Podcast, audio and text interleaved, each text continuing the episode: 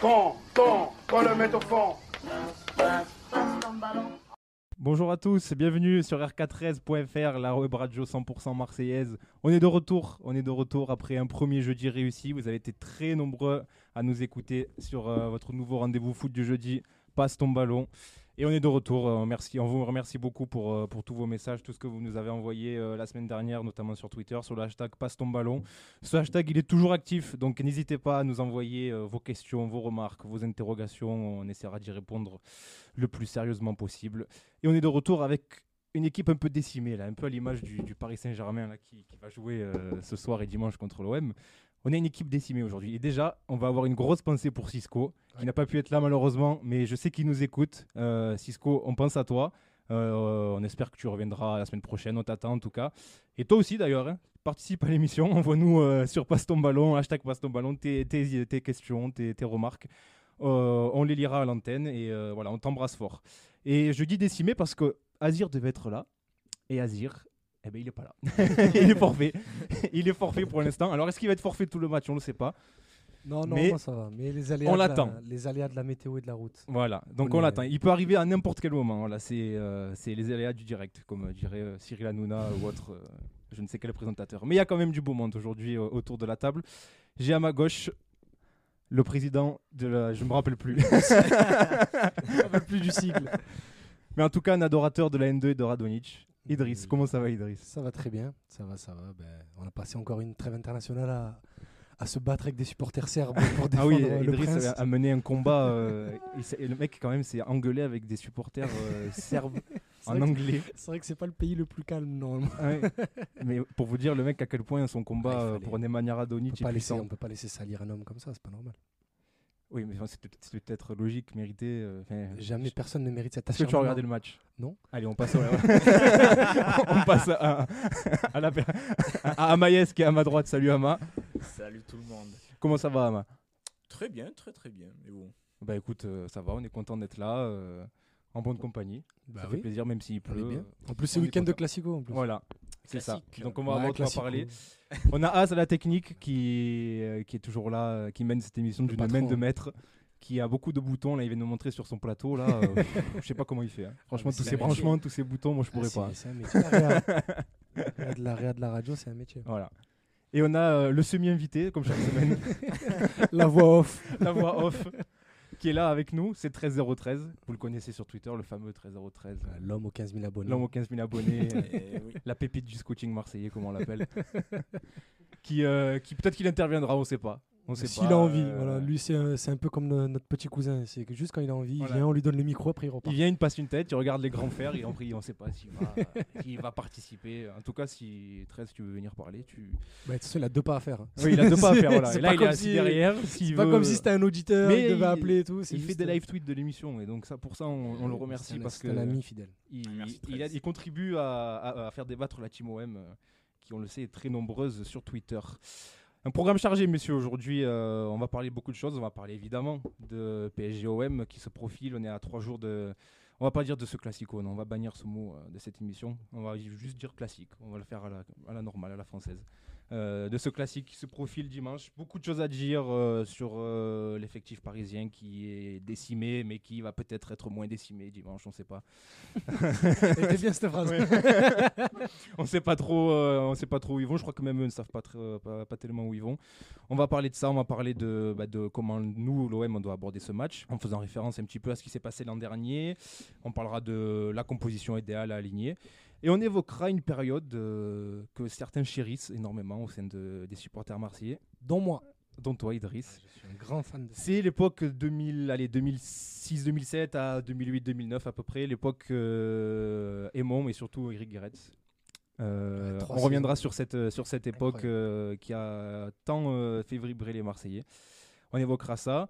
On parlera peut-être de la trêve internationale si on a le temps, mais vu que c'était pas très intéressant, Arrête, verra. on a battu le vice-champion du monde. donc c'est bien ce que je dis. c'était Après, le problème, c'est que c'est toi le champion du monde, mais c'est pas oui, grave. voilà, donc c'est pas- Mais on verra, mais bon, honnêtement, grave. on vous promet rien. Peut-être qu'on n'en parlera pas, on sait pas. Bon, si on n'a pas le temps. Voilà, si on n'a Et pas vu qu'on va parler de la période des Monguerettes, on peut faire 3 Ouais. heures dessus. Mais déjà, et puis surtout, on a quand même le- dans les 10 dernières minutes le jeu du Jean-Claude Darcheville. Évidemment. Ah, Ga- Gagner qui, 3-0. euh, qui a beaucoup plu à, à Idriss parce qu'il a fait un Bah, sans parce faute, que j'ai 3-0. gagné. Moi, c'est 3-0. comme. Et là- Et je viens de recevoir un message de Azir, je suis là dans 10 minutes. Vous voyez, c'est. Ah, voilà. C'est- Il va rentrer en jeu tel le, le Nemanja pas- Radonic euh, en va- super sub. le Factor X. Le Factor X, exactement, je, Maïs. je- je vais le dire puisque vous ne voulez pas le dire. On va pas rentrer dans ça. Mais quand un Comorien te dit j'arrive dans 10 minutes, on va pas le tenir. en compte. Prends juste en compte qu'il arrive. Et là, et là, je, vous le voyez pas, mais il y a Az qui fait de grands gestes. moi, je- moi, je- moi, moi, j'ai juste compris j'arrive. Après, on verra le, le timing. En tout cas, il va nous rejoindre. Ça, c'est sûr, on sait pas quand, mais oui, il non, va nous mais rejoindre. c'est sûr, il a dit qu'il serait là de toute façon. Il va nous rejoindre. Mais en attendant, je propose qu'on lance le débat. Ça le fera peut-être venir. Et on, on va lancer enfin cette émission parce qu'on a commencé depuis 6 minutes, on n'a rien dit encore. hein. Donc on va commencer, on va commencer, messieurs, avec euh, ce PSGOM qui se profile dimanche, avec beaucoup d'interrogations et notamment du côté du PSG. Pour une fois, c'est pas dans notre camp. On va pas s'en plaindre. Le PSG qui joue ce soir à Lens avec beaucoup de forfaits. Mbappé, Neymar, Di Maria, Navas, Icardi, Paredes, Marquinhos, tous absents, tous euh, contaminés par, euh, par le Covid-19, donc tous absents ce soir. Euh, Thomas Tuchel en conférence de presse a dit qu'il ne s'imaginait pas forcément récupérer des joueurs dimanche car ils seraient soit encore souffrants, soit pas prêts physiquement. Ils auront peut-être un, voire deux entraînements dans les jambes, pas plus. Messieurs, est-ce que déjà vous pensez qu'on aura on fera face à un PSG euh, remanié, fortement remanié? Est-ce que c'est du bluff? À quoi vous vous attendez en fait là ce dimanche à Maïs Euh, à vrai dire, le, débat sur l'identité des joueurs m'intéresse pas tant que ça parce que voilà, on n'est pas dans les coulisses pour savoir ce qui se trame, pour savoir euh, est-ce que un tel ou un tel sera là. Et surtout par le passé, Paris s'est présenté avec son équipe type, Paris s'est présenté avec son équipe pas type entre guillemets, avec beaucoup d'absents, et au final, ils ont toujours gagné. et euh, voilà. Sou- souvenir de ce très grand match d'octobre 2018 C'est où ils sont arrivés avec une équipe exactement. dé- déprime Non, mais à et, à- domicile. et à- et au Vélodrome et on n'a rien vu. C'était incroyable. Voilà, non, non, moi ce qui m'intéresse surtout, c'est avec euh, quelle stratégie, quelle mentalité on va aborder ce match. Car si on joue petit bras, comme ça a souvent été le cas ces dernières saisons, ils peuvent mettre le troisième attaquant, le quatrième attaquant, et ben on va pas gagner. Voilà, c'est ça le problème. Je, je précise alors, on a, euh, j'ai pris ça dans euh, l'équipe du jour, donc on peut imaginer que c'est ce qui va se passer ce soir. L'équipe euh, probable qui va affronter Lens ce soir, donc ça donne Boulka dans les cages, donc le deuxième gardien du PSG, enfin le deuxième, euh, Oui, le deuxième en parce attendant que Rico soit voilà, qualifié. quoi. techniquement Rico il est toujours pas- c'est le troisième sous- gardien. Il est plus sous contrat non, techniquement Rico. Donc voilà, Boulka dans les cages, une défense à 4 avec Kurzawa à droite, Kerrer, Kimpembe et Bernat. Donc dire Kurzawa à droite, dire Ah ouais. gauche c'est compliqué, là, Bah, il sera aligné à droite. la- L'avantage pour nous c'est que c'est pas à ta gauche. Oui, on peut voir ça comme ça. Ça peut, ça peut, être, euh, ça peut être un point Oui, mais je positif. pense que quelqu'un sera revenu d'ici là Ouais. euh, pour nous. Là, un Et trident. où est Dagba? Bah, je pense qu'ils préfèrent mettre Kurzawa à Ouais, droite que peut-être. Dagba. Ah. Moi, je préfère mettre Dagba, hein, je suis d'accord avec Ah, toi, Maïs, mais- quand même. Donc, cette défense, euh, Kurzawa, Kerrer, Kimpembe, Bernat. Le milieu, lui, sera plutôt compétitif. Plutôt Gay, cheap, Herrera, Verratti, donc là, du classique. Et là, devant, par contre, ça fait mal. Sarabia, Draxler, qui n'a plus été titulaire depuis je ne sais combien de temps euh, au Paris Saint-Germain. et en attaque, Arnaud Calimundo, donc un jeune joueur euh, qui n'a, je, sais, je crois Non, pas qu'il ait joué en. Ligue 1. hein. Je crois pas non Je crois pas qu'il ait joué Non, en Ligue 1. crois pas donc, qu'il euh, ait joué. c'est l'équipe qui, en tout cas, va affronter Lens ce soir. Donc, on peut imaginer qu'elle pourrait ressembler à ça si, d'aventure, il y avait encore des, des, des- des absents euh, dimanche. Euh, Est-ce que c'est une équipe, euh, Idriss, qui toi t'effraie ou te fait dire euh, bon, ça, Bah, peut, ça peut être facile Je sais pas comment tu vois ça. M'effraie non, mais, euh, mais comme l'a dit Amaïs, le, le problème c'est pas eux, c'est nous. Parce qu'en soi, même contre une équipe ultra type du PSG, si l'OM se met dans les bonnes conditions, il se met dans, les- dans, dans les bonnes, rentre bien, prépare bien son match, comme ça avait été le cas ben, lors de la dernière fois qu'on les a vraiment bougés, c'est-à-dire ben, octobre ou novembre 2017, quand il y a le but de Cavani au Vélodrome. Certes, on n'avait pas la même équipe, il y avait Rami, il y avait Gustavo en plus, mais il y avait aussi Mitroglou. et, et Paris était arrivé avec euh, Neymar, avec euh, Thiago Silva, tout ça, tout ça, avec Cavani, bref, avec la très grosse équipe, et on les a bougés. Pourquoi? Parce qu'on avait très bien préparé le match et parce qu'on les avait très bien manœuvrés. Et depuis, il y a eu trois matchs, notamment le match aller de la saison dernière où on prend 4-0 au parc, où tu as tout simplement, euh, tu t'es laissé gagner avant le coup d'envoi, où tu t'es dit, bon, ils ont une grosse équipe, nous à l'époque ça allait pas très très bien, donc on s'est dit, bon écoutez, la, la on va la prendre, on la prend et on part. Le truc c'est que là ils arrivent avec une équipe C, parce qu'elle est même pas B, elle est C, quand j'arrive à mettre Kalimundo alors que tu as Icardi, euh, Neymar, Mbappé, Paredes, tout ça qui sont sur le banc, c'est une équipe très très très très très faible. Si tu arrives à, tout simplement à y aller pour gagner et ne pas y aller pour ne pas perdre, ben c'est toi qui vas tout changer. Parce que tu peux les jouer chez eux. Eux, ça fait. Ils ont joué euh, leur finale de Ligue des Champions, ça fait maintenant 3 semaines, 3-4 semaines. Mhm. Ils n'ont pas rejoué depuis. Ils vont jouer aujourd'hui. Là, on est jeudi. Ils vont jouer dimanche.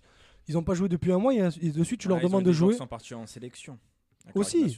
aussi. Donc, euh, tu, vas, tu vas te retrouver avec des joueurs qui vont devoir euh, jouer deux matchs en trois jours alors qu'ils n'ont pas joué depuis un mois. Parce que pour ceux qui sont en sélection internationale, il y a Kimpembe. Kimpembe, il a joué, il a, il a joué vendredi, mais il n'a pas Oui, joué non, du non, coup hier. Tout ça. je- J'entends ce que tu dis, oui. Clairement, euh, en- sur le papier, entre guillemets, les, les voyants sont verts pour enfin ver- inverser la tendance. Dernière voilà. victoire, novembre 2011. hein. Voilà, c'est- On est on est en des 2020. années. hein. Et depuis 2011, euh, on en a eu des occasions euh, de gagner, entre guillemets. Mais, Trois, je dirais.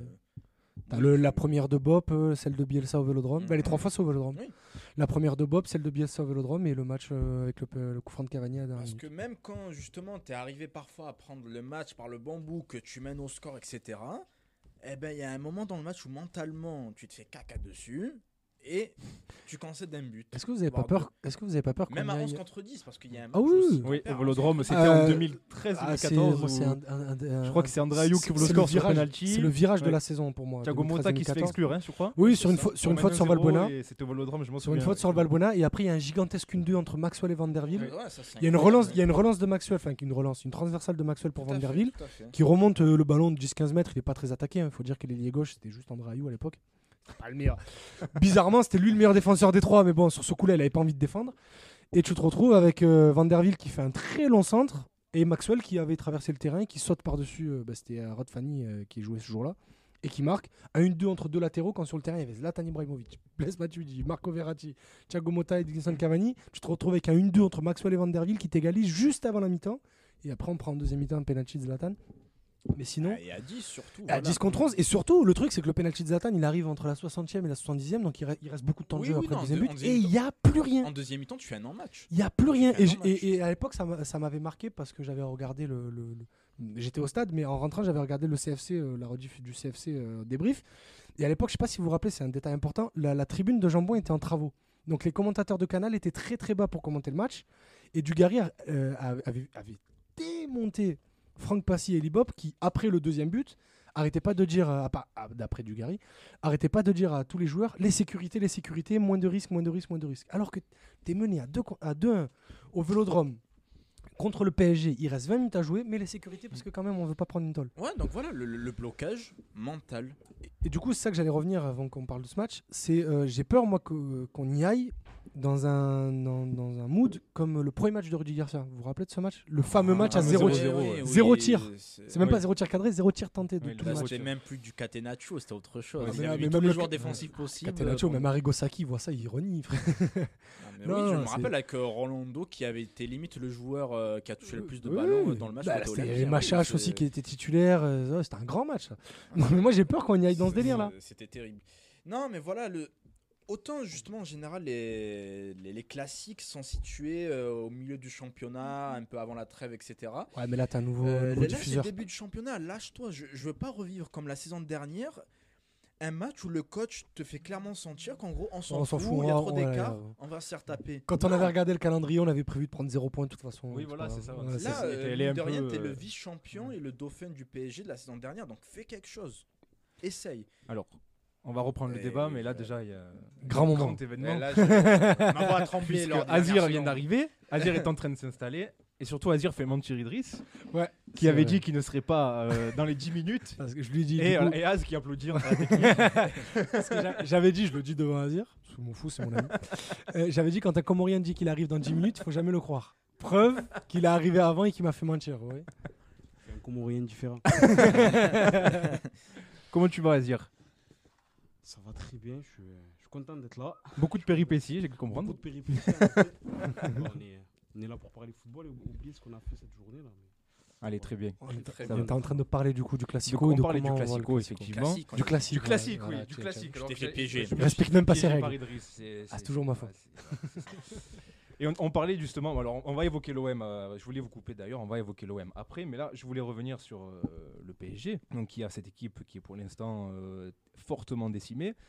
Est-ce que le fait que, même s'ils reviennent, les Neymar, etc., s'ils reviennent et qu'ils n'ont que un ou deux entraînements dans les jambes, c'est aussi positif pour l'OM Parce qu'on va pas. il est préférable d'affronter une équipe quand même diminuée, quoi qu'on en dise sur le mental de l'OM, comment aborder ce match, etc. c'est quand même préférable d'affronter cette équipe, j'imagine, un peu plus entre guillemets diminuée quoi. Euh, Azir, je sais pas ce que tu en penses. Ouais, théoriquement, c'est en effet une équipe sur le papier, en tout cas, qui est probablement diminuée si les, les joueurs que tu as cités s'ils ne sont pas présents. Mais ça reste une équipe, euh, on va dire largement, pour rester, rester Ouais. euh, on va dire tranquille, euh, supérieur à l'Olympique de Marseille. Donc, euh, ouais, c'est vrai que c'est évidemment mieux, je vais pas faire la fine boue, c'est évidemment mieux d'affronter une équipe parisienne diminuée, comme n'importe quelle équipe d'ailleurs, sans ces joueurs importants. Mais euh, c'est euh, mais pardon mais euh, c'est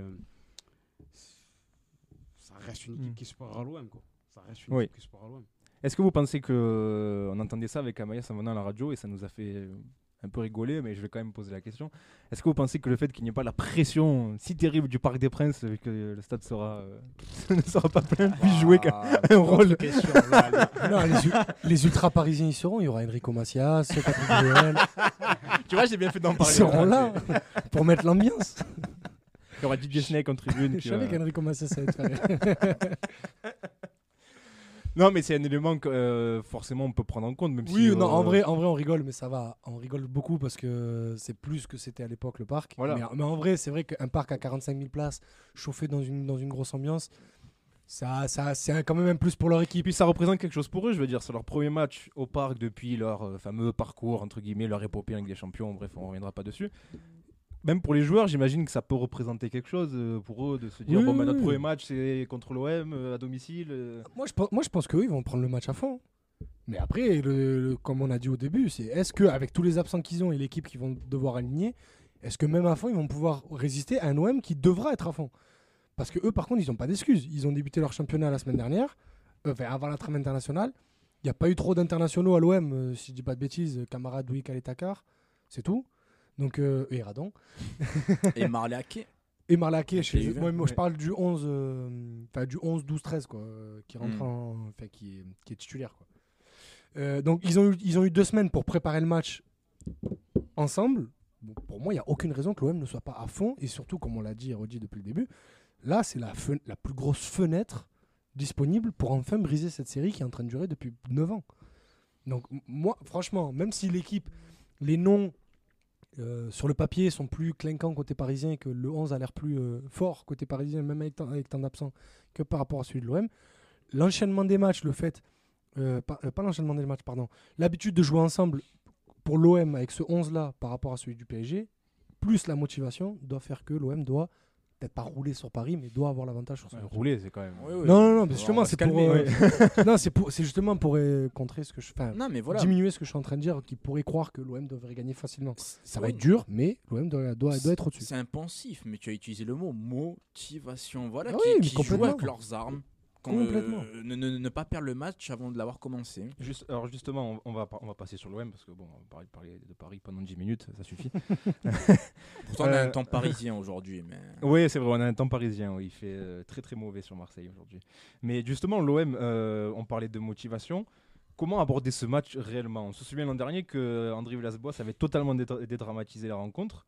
Est-ce qu'il peut tenir aujourd'hui euh, le même discours? Est-ce qu'il n'y a pas eu un changement de statut? Est-ce que là, en plus, avec ce qui se passe à Paris, euh, ça serait quand même un petit peu culotté de, de- de dire non, nous on y va encore comme l'année dernière avec euh, nos armes et puis c'est pas un match important quoi. Hum. C'est ce qu'il avait dit l'an dernier, hein, mot pour mot. hein. En tant que supporter, je le répète, moi j'ai envie qu'on joue avec des intentions offensives, même si tu es sur le terrain du PSG, etc. Tu les as pas déco- Oui. tu- contre Brest, tu les as Oui, pas, non, moi voilà, je les la- Laisse-moi développer justement. Euh, car tu es le, le- le dauphin du PSG, tu as terminé deuxième du championnat, donc tu as un statut, comme tu dis.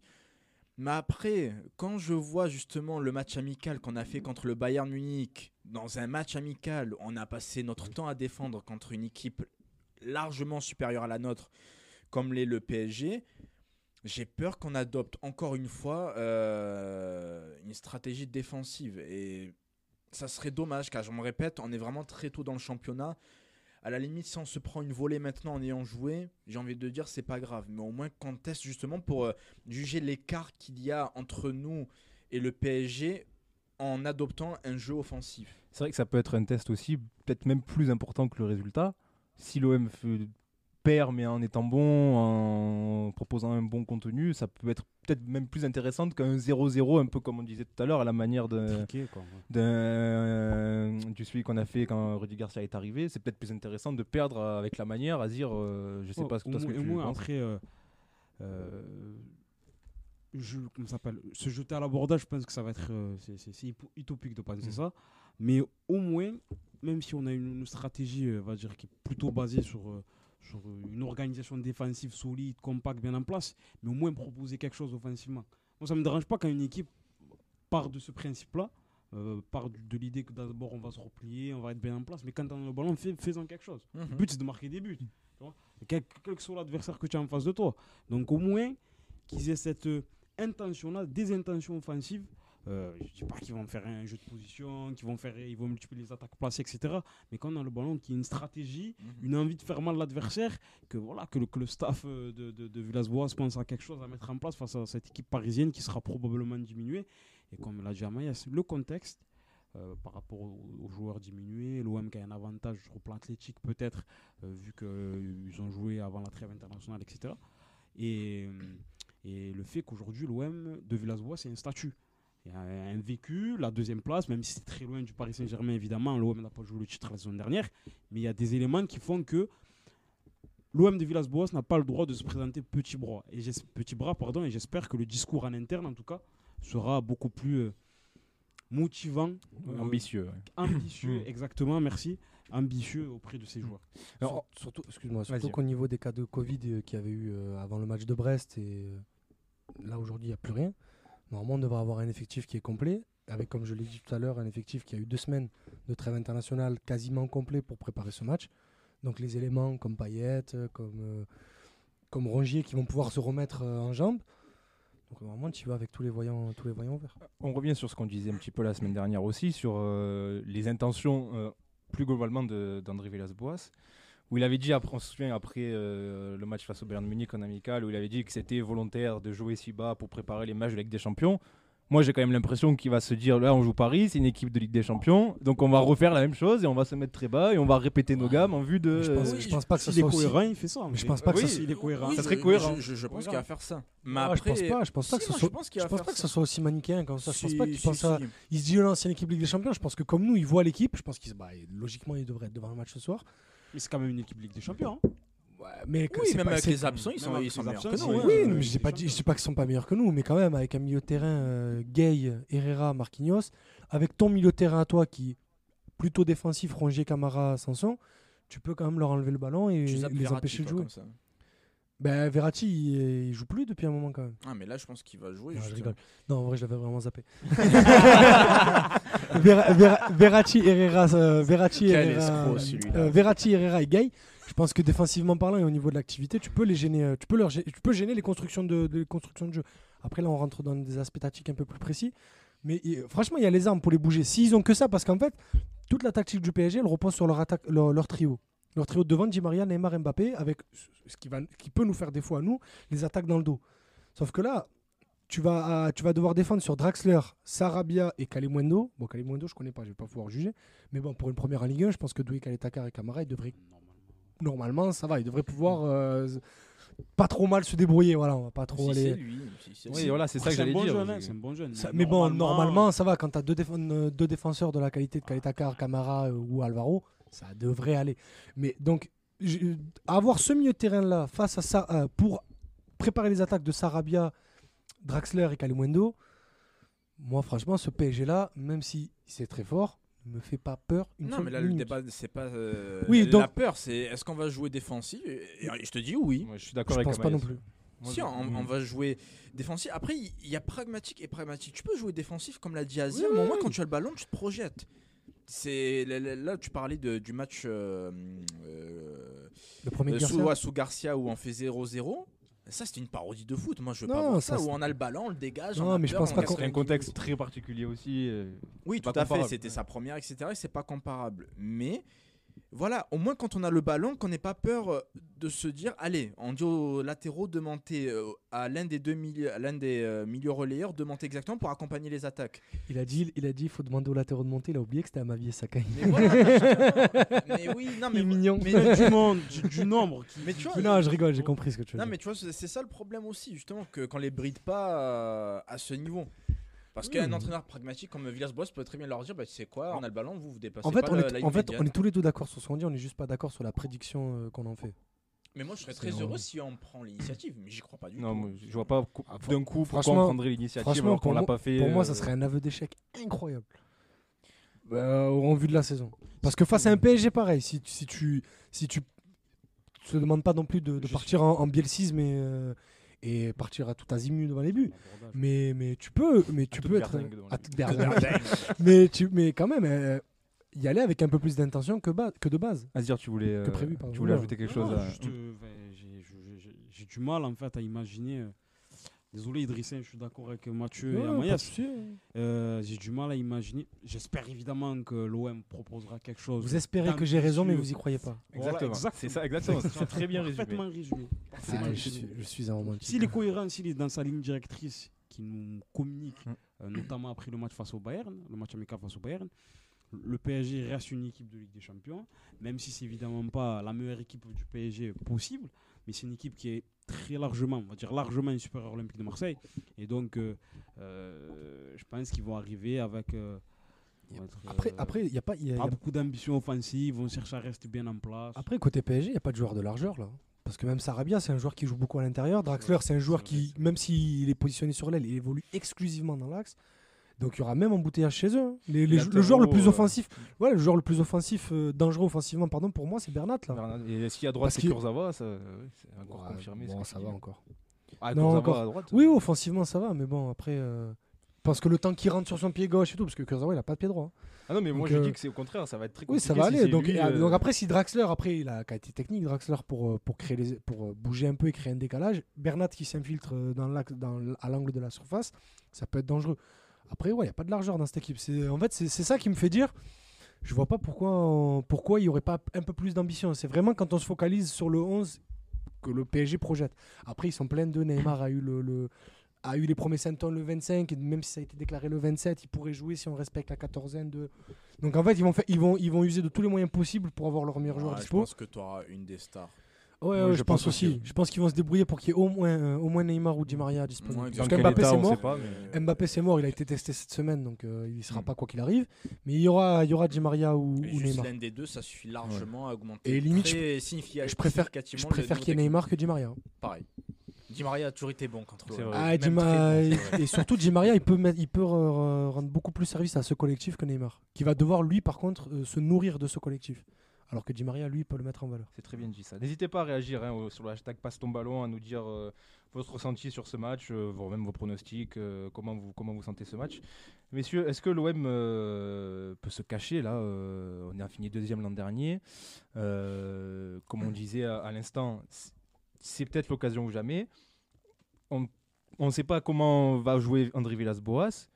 Et comme disait Idriss, moi j'ai quand même l'impression que ça, que ça serait un énorme aveu d'échec. euh, d'arriver au parc avec une tactique défensive et finalement comme on l'a fait aussi à Brest hein, Hmm où c'était très moyen avec très peu d'intention Oui, tout à fait. Mm.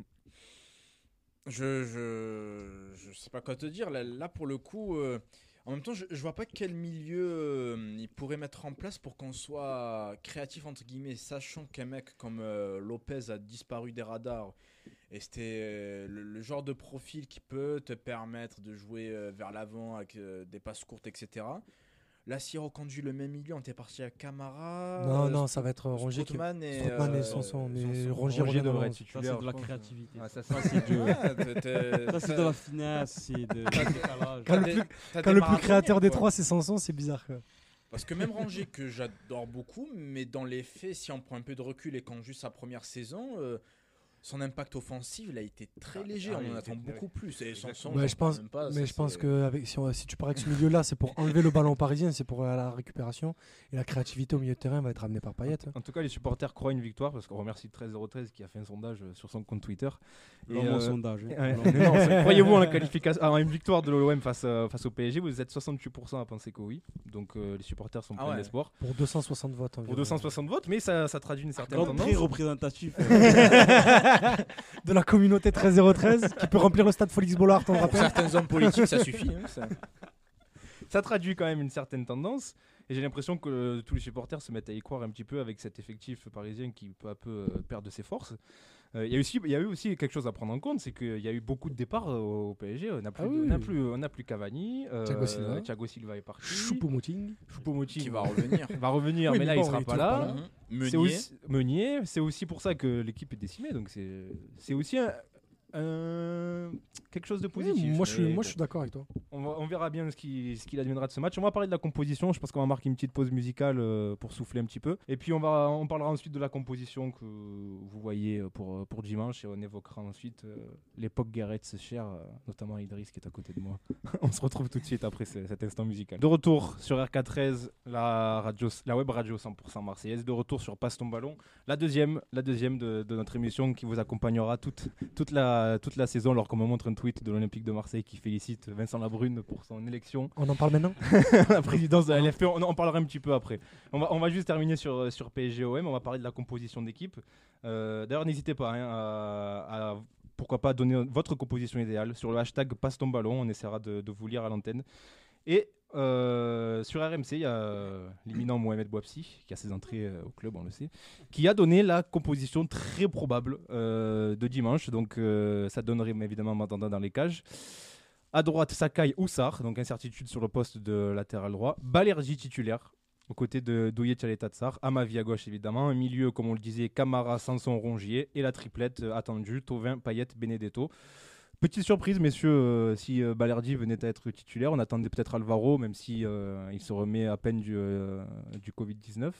Euh, c- à- mis à part ce poste-là, c'est ce qui, ce était Ouais. attendu euh, pour cette, euh, cette confrontation dimanche face à Paris. Bah ouais, tu veux qu'il fasse quoi d'autre surtout? Il y a- Ouais. On n'a pas 40 000 options, donc euh, Pas grand chose. C'est vrai. non, on a un effectif très léger. Il va rester dans son système euh, préférentiel. Espérons que ça passe. Oui, l'incertitude concerne euh, la- l'axe central. Je suis quand même étonné. Je pense, je pensais quand même qu'Alvaro allait commencer, surtout qu'avec l'histoire des 5 changements. euh, à la limite inclure Balerdi justement en cours de match si Alvaro justement euh, venait à galérer. Moi, je préfère dans ce sens-là, moi. Ouais, Parce que Baler- faire rentrer- l'approche. Faire, rentrer Balerdi en cours de match si euh, pour Alvaro ça se passe pas bien, ça me. Ouais, Ouais, c'est- c'est- je, ça par- je préfère que le- je préfère voir le jeune Ouais. débuter et l'expérimenter rentrer si besoin que l'inverse. Ouais, mais tu peux te dire justement que le jeune justement n'a pas l'expérience de ces matchs, euh, qu'il a, tr- il a très peu de matchs en pro au Ah final, oui, Balerdi, bah, on euh, l'oublie parce que voilà, Une dizaine, il vient pas. de Dortmund, euh, qu'il a eu euh, une cape, c'est ça, avec l'Argentine A, euh, si je dis pas de bêtises. il a été appelé, mais je sais pas s'il a joué. Ou ouais, du moins il, a, Il a il a été été, dans le groupe Argentine, mais il est, il est très jeune, il est inexpérimenté, et même s'il a fait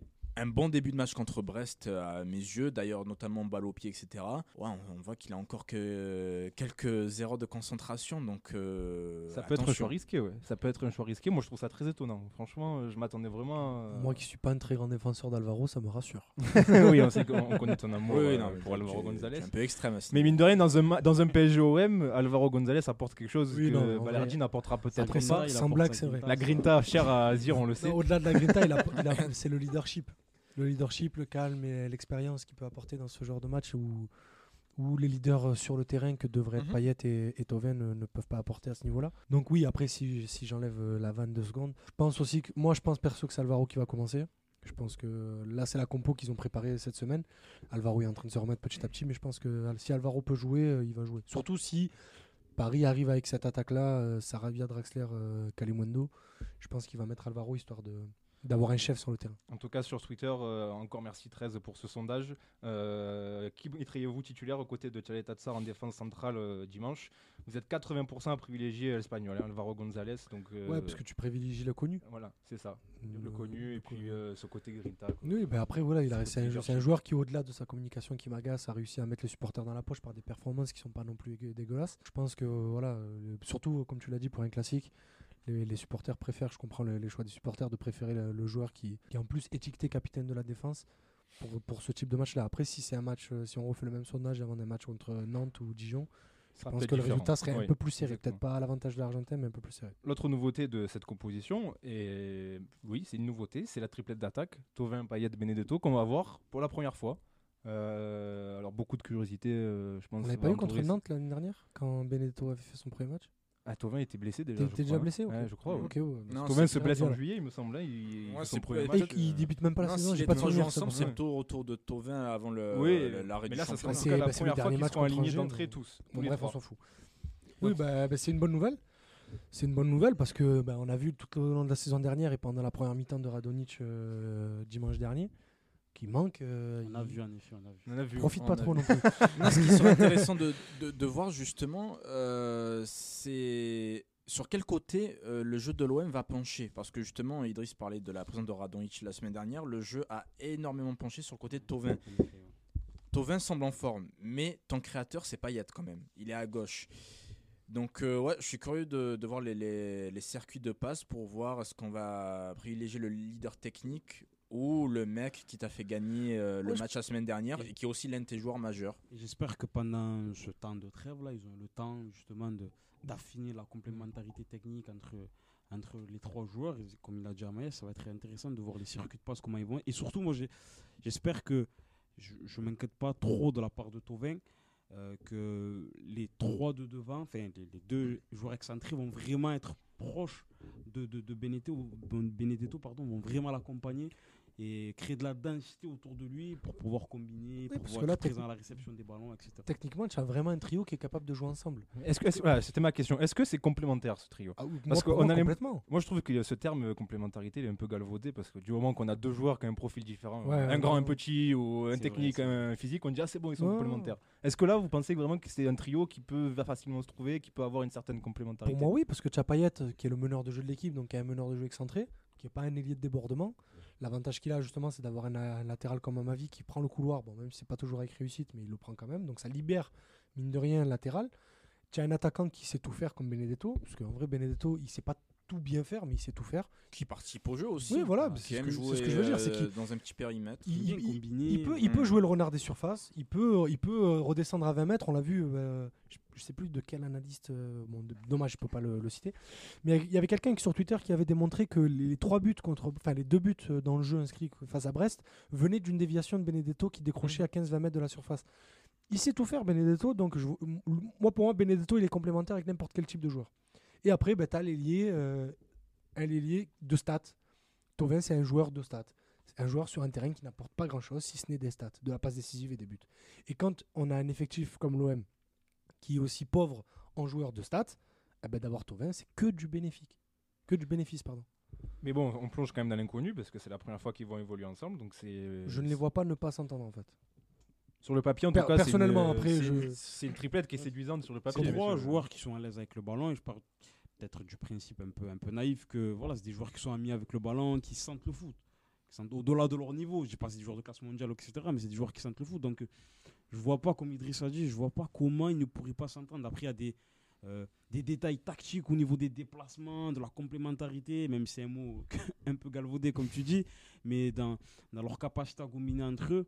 Si ça marche pas dès samedi, euh, dès dimanche, pardon, C'est pas grave. avec le temps, je pense, euh, sans trop me mouiller, que ça peut donner quelque chose d'intéressant Surtout si à Paris, l'échelle euh, de la Ligue. Surtout si Paris aligne une charnière Kimpembe Marquinhos qui sait très bien défendre ce genre de, de profil comme Benedetto. Si ça marche pas dimanche, c'est pas très grave. Alors, on nous pose une question très intéressante euh, sur le hashtag Passe ballon, c'est Mathias qu'on salue d'ailleurs, qui nous demande euh, Payet ou Tovin pour les euh, coups de pied arrêtés, Bah, sachant que Tovin a très bien tiré les coups de pied arrêtés à Non, Brest. Payet. Ah, pen- comme- Payet, ouais. Ah, c'est pas dit bah, Thomas les a très bien tirés à Brest, Oui, donc oui, il peut jouer sur cette vague-là, de on dire j'ai fait deux ça fait, trois, décisives. ça fait trois ans qu'il tire des corners sur les protèges tibias de Oui, voilà, j'allais dire aussi. c'est dans la culture de l'instant, on dit Tovin, mais euh, si on regarde non. globalement euh, son passage à l'OM, non, Payet, faut pas Non, déconner. non, Payet. On a d'autres réactions sur le hashtag passe ton ballon. On a une qui va te faire plaisir, Idriss, c'est Yesaidou qui nous dit Payet va sortir à la 70e, manque de rythme, et Radonic va devoir jouer un rôle dans le match. Ouais, même si ça me fait mal de le dire, je pense qu'il a perdu sa place au profil de Marley, euh, Marley Hacké contre Brest.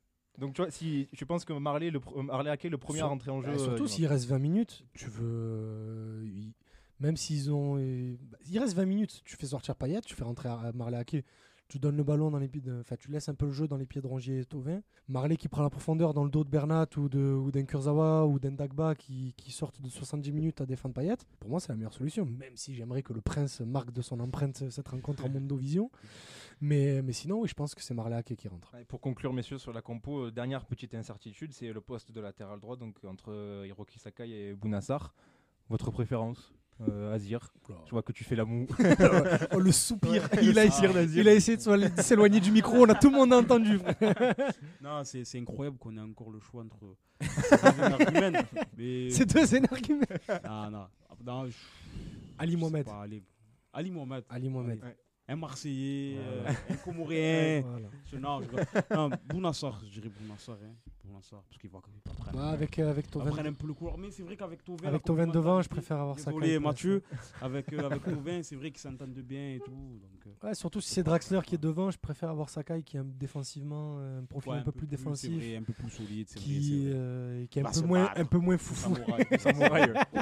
D'ailleurs, est-ce que Nagatomo peut postuler aussi On ne sait jamais. Euh, Direct Amavi a comme été ça mauvais quoi, à Brest. euh, Direct euh, comme est-ce ça, que tu Na- penses bah, Dans un gros match, peut-être que euh, Ouais, je pense pas AVB du tout, va ça miser sur l'expérience de notre deuxième quel, samouraï. messa- euh, quel message t'envoies à ma vie du coup Direct Il a comme été ça mauvais contre Brest. Ouais, mais de Et le que mec, du coup, sa concurrence Ouais, est réelle faut cette année. Peut-être. travailler. c'est- concret. c'est pas, c'est pas Ah, faux. il Ça, a ça raison. peut être. euh, bien une- dit, C'est vrai, il a raison. Mais je pense pas, mais il a raison, ça serait un bon argument.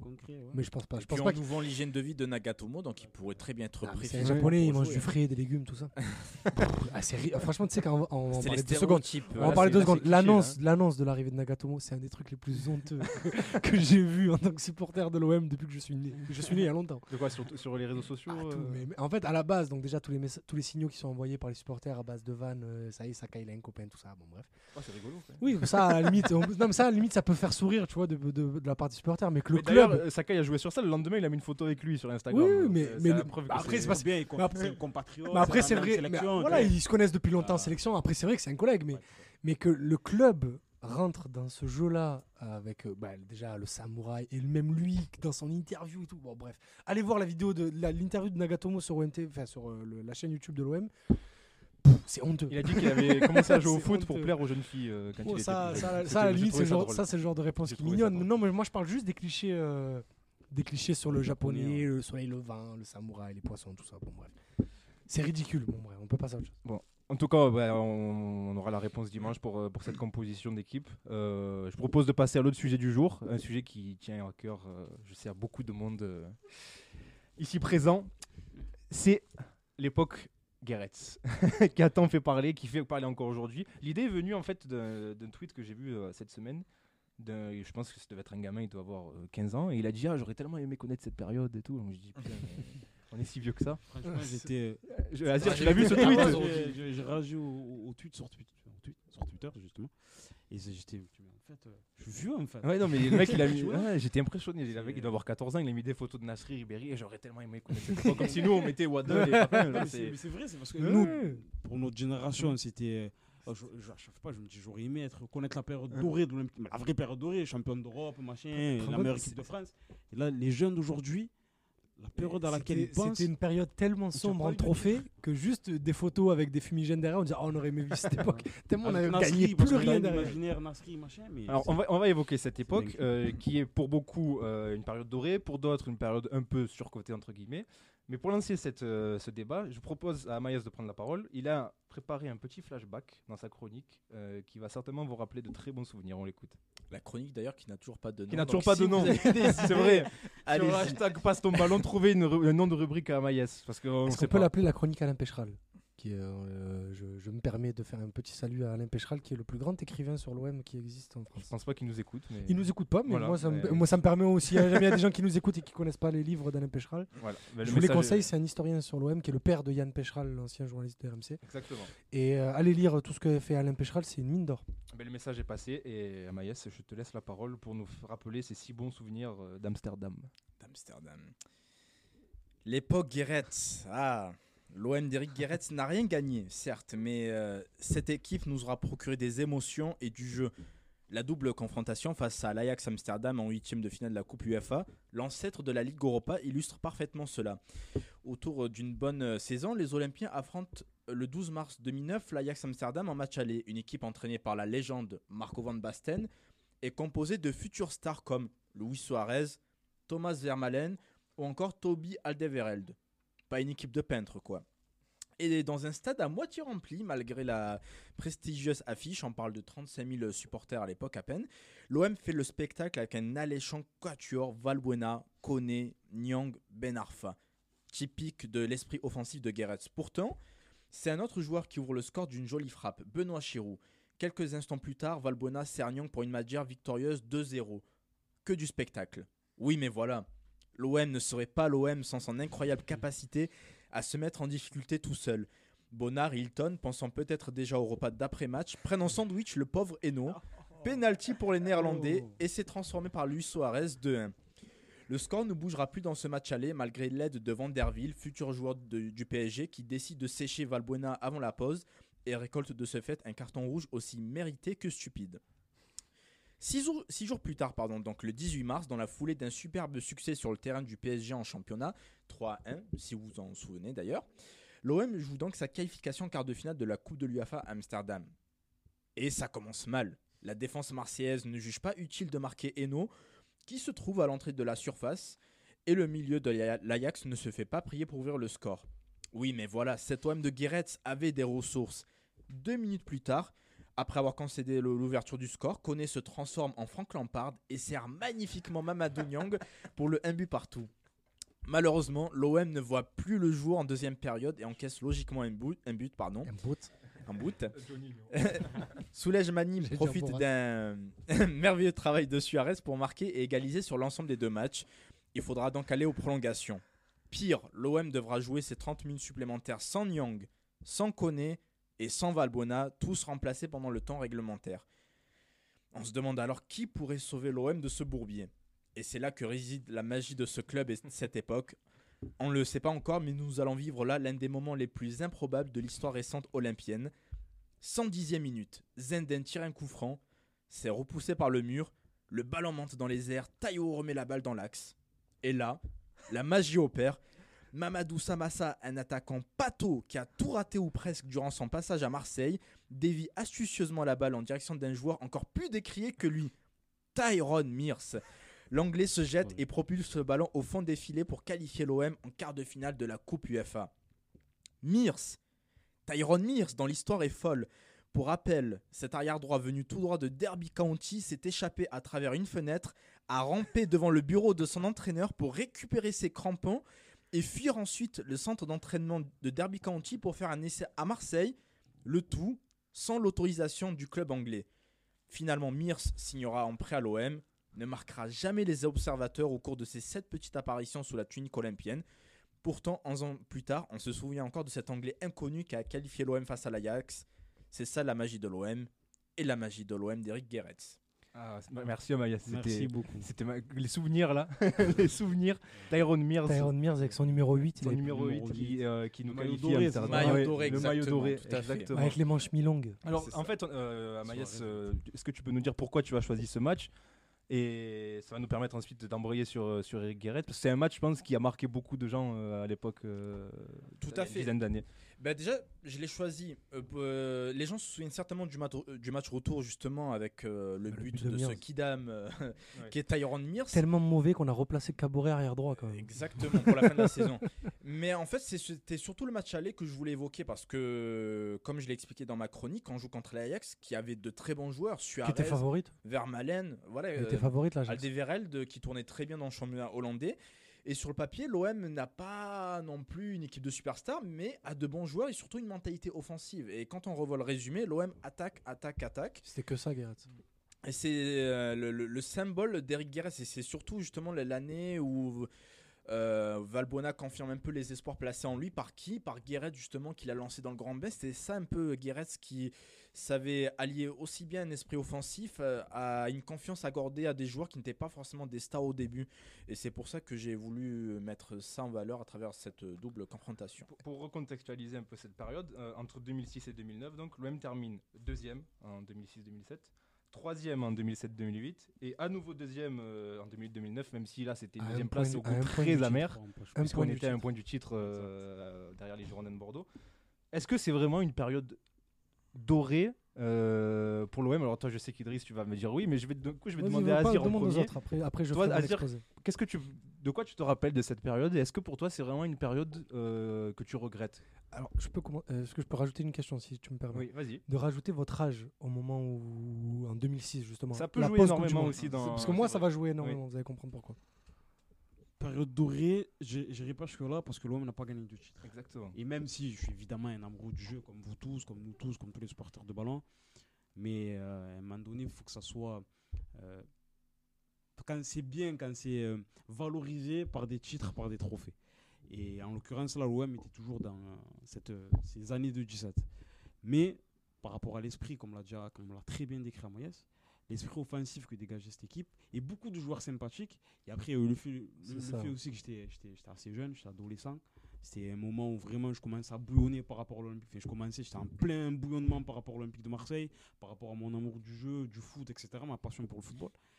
Et donc, euh, c'est des choses qui jouent aussi également. Et ce qui- si j'avais un truc à retenir, c'est l'esprit offensif de cette équipe, même s'il y a eu beaucoup de moments difficiles aussi, mais l'esprit offensif de cette équipe. Mais de là à dire que c'était une période dorée, je trouve que c'est un peu fort. Je trouve que c'est un peu fort. Est-ce que je regrette cette époque par rapport à ce qui se passe aujourd'hui? Évidemment. Évidemment.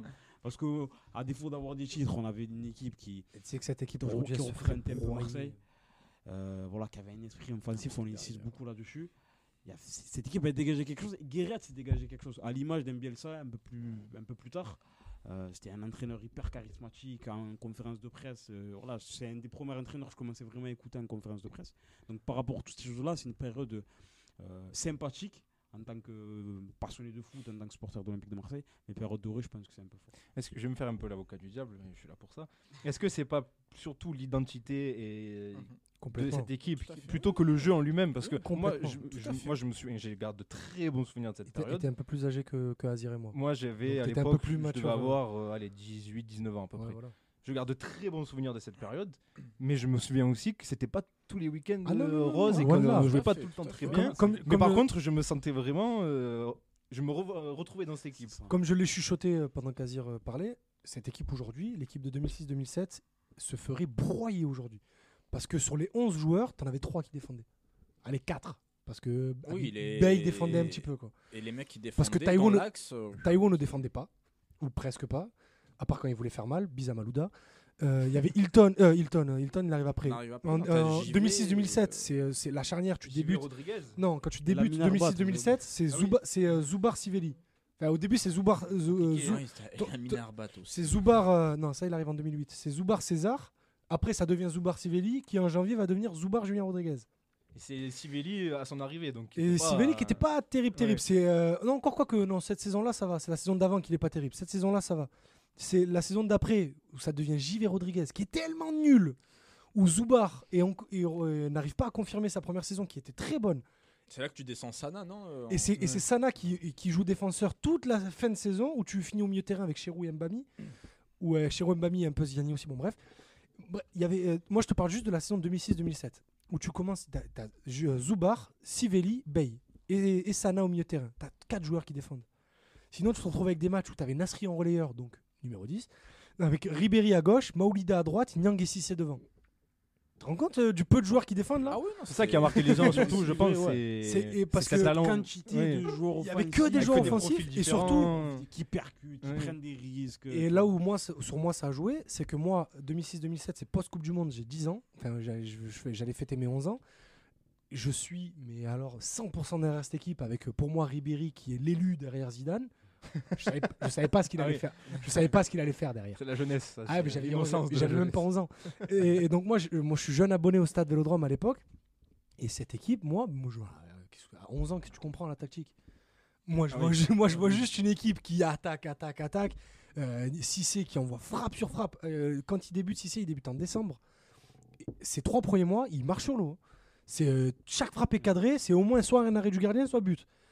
Nyang qui sort de sa fin de saison dernière, qui est très très bonne en 2006-2007, qui explose dans l'axe parce que bah, t'as pas Cissé euh, jusqu'en décembre. Pagis qui est souvent blessé, donc tu te retrouves souvent avec Nyang euh, dans l'axe, avec Maoulida à droite et Ribéry à gauche. Et tu te rends compte, ouais, j'avais oublié de citer Pagis dans les joueurs offensifs que tu avais. Michael Pagis, quoi, bref. Et euh, avec Maoulida à droite, Ribéry à gauche et Nyang en pointe. Nyang qui se révèle attaquant de pointe confirmé parce qu'à Strasbourg, il jouait toujours sur le côté, justement à côté de Pagis. Il démarre sur le côté à l'OM aussi. Oui, à aussi. Gauche, il, euh, il joue à gauche, Mm. oui, euh, puisqu'on avait Jiménez et Mendoza. et, euh, et bref, du coup, et Coquet aussi. Et du coup, tu as cette équipe-là qui, comme tu l'as dit, Azir, te représente. C'est très con ce que je veux dire, mais enfin très bête, pardon. C'est très bête ce que je veux dire, mais pour moi, parce que je parle que pour moi là, euh, Idriss Kasmi qui a grandi dans les quartiers nord de Marseille, avoir dans mon équipe, moi, l'Olympique de Marseille, Samir Nasri, euh, toi, toi, Philou Maoulida qui sont nés à Marseille, qui ont grandi à Marseille, même si Maoulida n'est pas formé ici, ben, ça fait quelque chose. Si c'est qui, dès qu'il arrive, te dit ben, Moi, depuis petit, j'étais pour l'OM parce que j'ai grandi à Arles. Euh, Ribéry qui, qui n'a jamais dit J'ai toujours été pour l'OM, certes, mais qui a toujours, euh, s'est toujours montré fidèle au maillot, jusque-là. et qui euh, sort d'une grosse Coupe du Monde. Nyang, pareil, qui représente à merveille, qui, qui est tellement marié à l'OM, aujourd'hui, bah, il est resté dans la région, il est entraîneur à l'Atlético. Bref, cette équipe-là, elle me ressemblait. Donc, moi qui euh, est en train de, de devenir euh, passionné par le ballon et qui était en train de devenir supporter, je regardais cette équipe-là. Je voyais bah, toi, Molida, Nasri, Ribéry, euh, Lorixana qui, euh, dès le début, J'arrive de Paris, mais je suis pour l'OM. Ouais, ouais, c'est ça. ouais. Fio- Fiorez aussi, il avait dit ça six mois avant. Bah, le mec, il marque contre Paris, il a deux doigts d'enlever son maillot et de saigner sur le terrain. Donc, tout de suite, tu te sens attrapé par cette équipe-là. Et c'est un sentiment que j'ai plus eu depuis. Après, peut-être parce que j'étais petit ou peut-être parce que bah, on n'a plus ressenti euh, une cohésion euh, au niveau supporter club aussi enfin, supporter joueur aussi forte que pendant la saison Bielsa. Mais pendant la saison Bielsa à part Gignac et Andrayou tu n'avais pas de gamin d'ici. Par rapport à des joueurs d'époque. Tu avais Payet qui est, qui, est un joueur phare de, de- de la décennie 2010 à l'OM mais qui qu'on le veuille ou non ne sera jamais marseillais. Il a pas pas cette tête il a pas cette attitude là de, du, du, du terroir du terroir provençal et, et Tovin aussi, pareil. Donc, tu vois, euh, je sais pas si vous non, voyez ce que non, je veux dire, parce ce que je m'éparpille un peu. Je vois ce que tu veux dire, mais il n'y a pas que ça. Tu as beaucoup parlé sur euh, de- du, du sportif, notamment de la. J'ai pas, première justement, je parle pas de résultats depuis tout à l'heure, je parle juste non, de ce mais qu'elle de la qualité des Oui, joueurs, voilà. entre guillemets. Mais il faut pas oublier aussi que tu avais un président charismatique qui aimait l'OM à cette époque, Et qui connaissait l'OM. qui connaissait l'OM, qui a stabilisé l'OM tout en haut. Je Donc je parler parle après. de, de, de, de Pape Diouf. Et ça y joue parce que tu as des joueurs de qualité, tu as un président qui te défend face aux injustices. Et mine de rien, tu as les résultats sportifs qui suivent. Euh, on n'a jamais autant joué la Ligue des Champions euh, Ouais, dans l'histoire récente que. Pendant cette époque. sept compétitions d'affilée entre 2007 et Voilà. 2000, euh, 2012. Euh, Il y a la Ligue des Champions, il y a aussi les épopées en Coupe de l'UFA, etc. C'est un tout. Et donc, forcément, tu, tu crées de l'attachement des supporters envers le club envers l'équipe. Et en plus de ça, tu avais un coach charismatique, entre autres, qui était. Parce que l'expression mouille le maillot voulait dire quelque chose à l'époque. Et donc pas tu- juste. tu- euh, Tu fais bien de parler de, Diouf à Maïs parce que euh, Idriss a aussi une chronique hein, dans cette émission. il- il D'ailleurs, sur Passe ton ballon, hashtag, euh, trouvez aussi euh, des noms de chroniques. euh, parce que Ouais, on n'est pas bon pas très bon. On- Et tu voulais parler de, après, de- justement de Pape Diouf. Et de comment il a euh, redressé de le Comment club. il a redressé l'OM. euh, Idriss, vas-y, on t'écoute. Alors, du coup, je vais remonter à- avant son arrivée, très court. Euh, L'arrivée de Pape elle se fait après le départ de Christophe Boucher, euh, qui est euh, corrélé au départ de José Anigo. Bon, après, ça, c'est une autre histoire. À l'automne 2004, Pape arrive au- aux manettes et il arrive avec une équipe qui vient de faire, près de 50 millions de ventes, dont 38 rien que pour Didier Drogba. Avec ces 38 millions de ventes, écoutez bien, on a vendu Didier Dro- Didier Drogba, un des meilleurs attaquants de, de toute la décennie 2000-2010. On a recruté Peggy Luindula pour 10 millions. Eduardo Costa à Bordeaux pour 7 millions. Tout est tour- euh, sur Transfermarkt si vous voulez aller voir. Euh, Fabrice Fiores pour 4 millions. Bamogo pour 5 millions. Pedretti pour 5 millions. Frédéric Dehu qui arrive libre mais avec un salaire de prince. Lisa Razou qui arrive libre mais avec un salaire de prince. Tu euh, valides le prêt de, Barthez pour deux ans, trois ans supplémentaires. Pareil, Barthez, un gardien champion du monde qui arrive de Manchester United, il n'est pas payé au SMIC. Et tu, re- et tu prends le prêt avec prise en charge du salaire total de Benoît Chéroux qui est à Liverpool à l'époque. Donc déjà, Bruno. Bruno Chéroux, pardon. Très, bien, très bien, merci. Donc très bonne gestion de Christophe Boucher. Pape Diouf, il arrive avec cet effectif-là qui est, qui, euh, bah, qui est euh, Désastreux. voilà. Merci, j'allais dire dégueulasse, mais c'était pas. Et, et derrière, il fait ce- l'excellent été 2005, qui va être la base de cette équipe euh, qui, va, qui ira vers la deuxième place de 2009 avant que Deschamps décide de tout, euh, de tout euh, raser avant de reconstruire son équipe. Donc il y a les départs. On va pas parler juste de, de prix, on va parler après. euh, non, on va en parler après. D'abord les départs d'Eduardo Costa, de Stéphane Varousek qui est vendu pour 2 millions à l'Austria de Vienne, c'est ça de prix. 2 millions quand même. Benoît Pedretti qui part pour 8 millions à l'Olympique lyonnais. Donc théoriquement, tu vends ton meilleur milieu de terrain à la concurrence, si on peut dire, mais donc au champion de France. Et là, il y a, il y a- il y a vraiment une grosse vague de départ de tous les contrats pourris qui restaient de joueurs, parce qu'à l'époque, l'OM prêtait beaucoup de joueurs à gauche, à droite.